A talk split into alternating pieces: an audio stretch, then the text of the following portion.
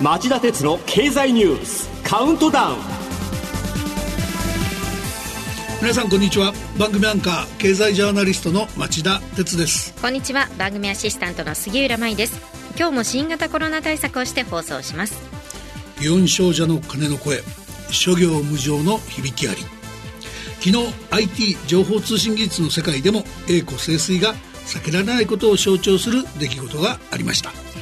アメリカのマイクロソフト社がブラウザつまりウェブを閲覧するソフトインターネットエクスプローラーのサポートを終了しました。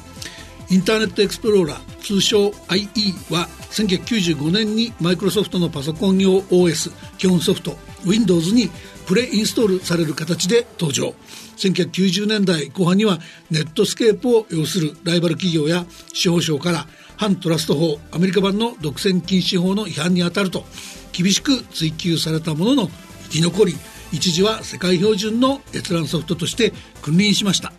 ところがその後ブラウザの世界では Google 社の Chrome が7割近いシェアを占めるようになりました。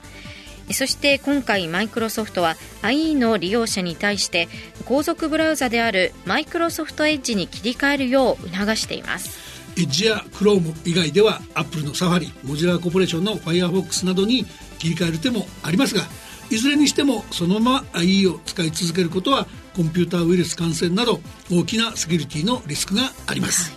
対応が遅れていると言われる政府系組織や中小企業個人の皆さん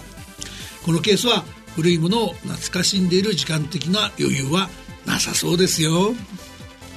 それではこの後激動する世界のニュースから僕が厳選した今週これだけは押さえておきたい10本をカウントダウン形式でお伝えします。